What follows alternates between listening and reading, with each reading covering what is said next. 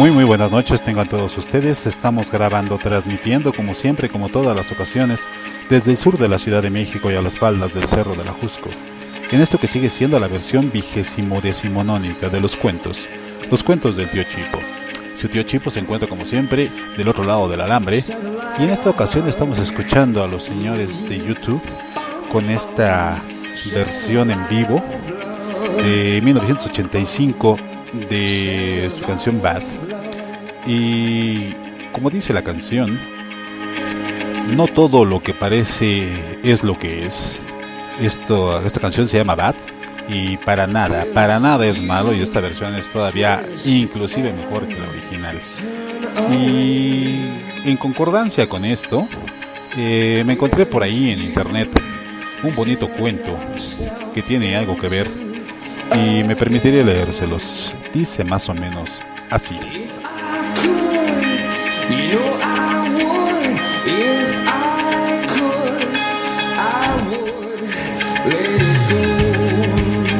Ese día encontré en la bosque la flor más linda de mi vida. Yo, que siempre he sido de buenos sentimientos y terrible admirador de la belleza, no me creí digno de ella y busqué a alguien para ofrecérsela. Fui por aquí, fui por allá, hasta que tropecé con la niña que le decían Caperucita Roja. La conocía, pero nunca había tenido la ocasión de acercarme. La había visto pasar hacia la escuela con sus compañeros desde finales de abril. Tan locos, tan traviesos, siempre en una nube de polvo. Nunca se detuvieron a conversar conmigo, ni siquiera me hicieron un adiós con la mano. Qué niña más graciosa. Se dejaba caer las medias a los tobillos y una mariposa ataba su cola de caballo. Me quedaba oyendo su risa entre los árboles. Le escribí una carta y la encontré sin abrir días después, cubierta de polvo en el mismo árbol y atravesada por el mismo alfiler. Una vez vi que le tiraba la cola a un perro para divertirse. En otra ocasión, apedreaba los murciélagos del campanario. La última vez, llevaba de la oreja un conejo gris que nadie más volvió a ver. Detuve la bicicleta y desmonté. Me sacudió el polvo del camino y la saludé con respeto y alegría. Caperucita hizo con su chicle un globo tan grande como el mundo. Lo estalló con la uña y se lo comió todo. Me rasqué detrás de la oreja, pateé una piedrecita, respiré profundo, siempre con la flor escondida. Caperucita me miró de arriba abajo y respondió a mi saludo sin dejar de masticar. ¿Qué se te ofrece? ¿Eres el lobo feroz? Me quedé mudo. Sí era el lobo, pero no feroz y solo pretendía regalarle una flor recién cortada. Se la mostré de súbito, como por arte de magia. No esperaba que me aplaudiera como a los magos que sacan conejos del sombrero, pero tampoco ese gesto de fastidio.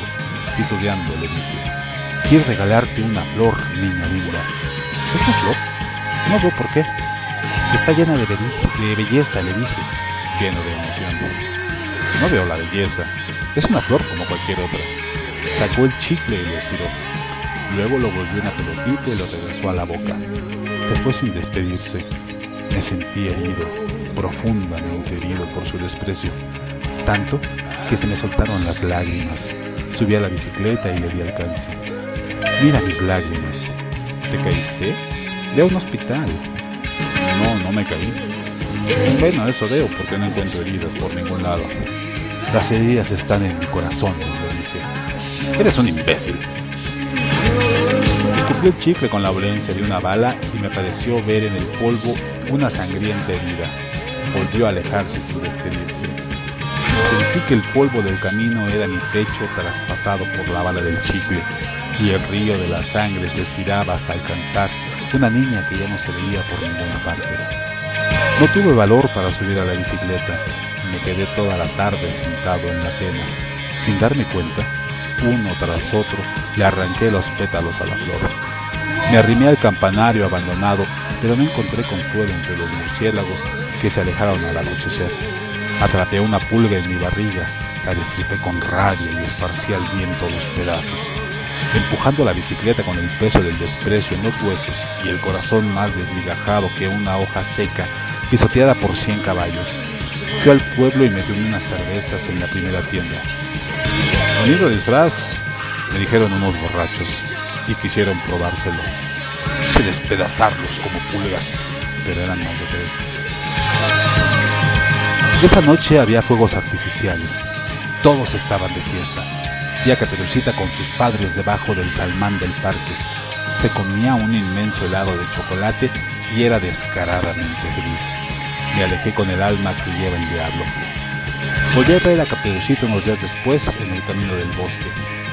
¿Vas a la escuela? le pregunté. Y enseguida me di cuenta de que nadie asiste a clases con sandalias plateadas, blusa ombliguera y faldita de juguete. Estoy de vacaciones, lobo feroz. ¿O te parece que este es el uniforme? El viento vino de lejos y se anidó en su. ¿Y qué llevas en el canasto? Un rico pastel para mi abuelita. ¿Quieres probar? Casi me desmayo de la emoción. Caperucita me ofrecía su pastel. ¿Qué debía hacer? ¿Aceptar o decirle que acababa de almorzar? Si aceptaba pasaría por ansioso y maleducado. Era un pastel para la abuela. Pero si rechazaba la invitación, heriría a Caperucita y jamás volvería a dirigirme la palabra. Parecía tan amable, tan bella. Dije que sí. Corta un pedazo. Me prestó su navaja y con gran cuidado aparté una tajada. La comí con delicadeza, con educación. Quería hacer de ver que tenía maneras refinadas, que no era un lobo cualquiera. Mi pastel no estaba muy sabroso, pero no se lo dije para no ofenderla. Tan pronto terminé, sentí algo raro en el estómago, como una punzada que subía y se transformaba en ardor en mi corazón. Es un experimento, dijo Caperucita. Te llevaba para probarlo con mi abuela, pero tú apareciste primero. Ni modo, avísame si te mueres. Y me dejó tirada en el camino quejándome. Así era ella, Caperucita Roja, tan bella y tan perversa. Casi no le perdono su travesura. Demoré mucho para perdonarla, tres días. Volví al camino del bosque y juro que se alegró de verme. La receta funciona. Voy a venderla, dijo. Y con toda generosidad me contó el secreto. Polvo de huesos de murciélago, picos de golondrina y algunas hierbas cuyo nombre desconocía. Lo demás, todo el mundo lo sabe. Mantequilla, harina, huevos y azúcar en las debidas proporciones. Dijo también que la acompañara a casa de su abuelita, porque necesitaba de mí un favor muy especial. Moví la cola todo el camino. El corazón me sonaba como una locomotora. Ante la extrañeza de Caperucita, expliqué que estaba en tratamiento para que me instalaran un silenciador. Corrimos. El sudor inundó su ombligo, redondito y profundo, la perfección del universo. Tan pronto llegamos a la casa y pulsó el timbre y me dijo: Cómete a la abuela. Abrí tamaños ojos. Vamos, hazlo ahora que tienes oportunidad. No podía creerlo, le pregunté por qué. Es una abuela rica, explicó, y tengo ganas de heredarte. No tuve otra salida, todo el mundo sabe eso, pero quiero que sepa que lo hice por amor. Caperucita dijo que fue por hambre. La policía se lo creyó y anda detrás de mí para abrirme la barriga, sacarme a la abuela, llenarme de piedras y arrojarme al río y que nunca más se vuelva a saber de mí. Quiero aclarar otros asuntos ahora que tengo su atención, señores. Caperucita dijo que me pusieran las ropas de su abuela y lo hice sin pensar. No, no veía muy bien con esos anteojos.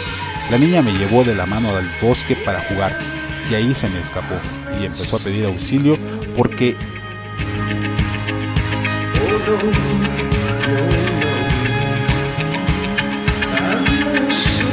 por eso me vieron vestido de abuela. No quería comerme a Caperucita como ella gritaba. Tampoco me gusta vestirme de mujer. Mis debilidades no llegan hasta allá. Siempre voy vestido de lobo. Es su palabra contra la mía. ¿Y quién no le cree a Caperucita? Todo el lobo de la historia. Aparte de la policía, señores, nadie quiere más saber de mí. Ni siquiera Caperucita Roja. Ahora más que nunca, soy el lobo del bosque, solitario y perdido, envenenado por la flor del desprecio. Nunca le conté a Caperucita la indigestión de una semana que me produjo su abuela. Nunca tendré otra oportunidad. Ahora es una niña muy rica, siempre va en moto o en auto, y es difícil alcanzarla en mi destartalada bicicleta. Es difícil, inútil y peligroso. El otro día dijo que si la seguía molestando, haría conmigo un abrigo de piel de lobo y me enseñó el resplandor de la navaja. Me da miedo.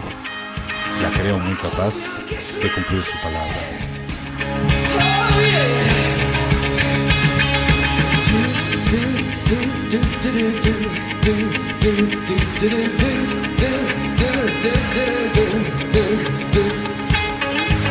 Bueno, con esto no me queda más que agradecerles como siempre y decirles cuídense, suerte y un beso.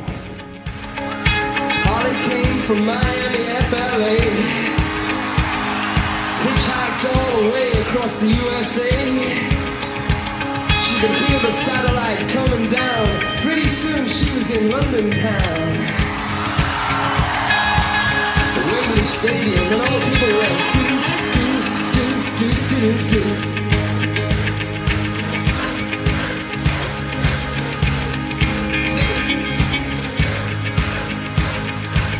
Thank you. God bless you.